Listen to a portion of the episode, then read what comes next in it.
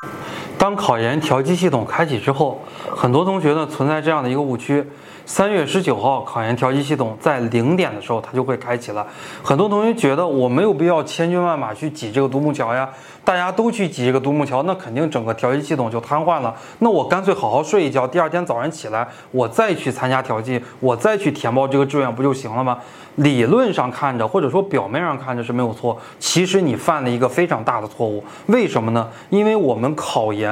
调剂它可以填三个这个学校和专业，每一个学校和专业它要锁定四十八个小时。你早晨八点再去填报这个专业，和你三月十九号零点那是一个概念吗？你相当于你如果是零点填的学校和专业，你比别人有八个小时的这个优势，可以提前解锁。在八个小时里边，你会比别人获得更多的调剂资源，或者说你会比别人更获得更多的目标院校和专业的这个青睐，你会无限。的来增加调剂的这个机会和可能，因为在调剂的过程中，我见过很多的同学，有些学校、有些专业想要你去参加复试和调剂，但是你这三个志愿都是满的，你没有机会来解锁。你这个时候给目标院校打电话，你说啊，你给我把这个学校、把这个专业，你给我解锁了吧？一般情况下，你打电话是打不通的，因为那个时候研究生院和学院的电话已经被打爆了，没有人愿意去接你的电话。所以说那一天一定要熬夜，一定要等着零点去填这个调剂系统。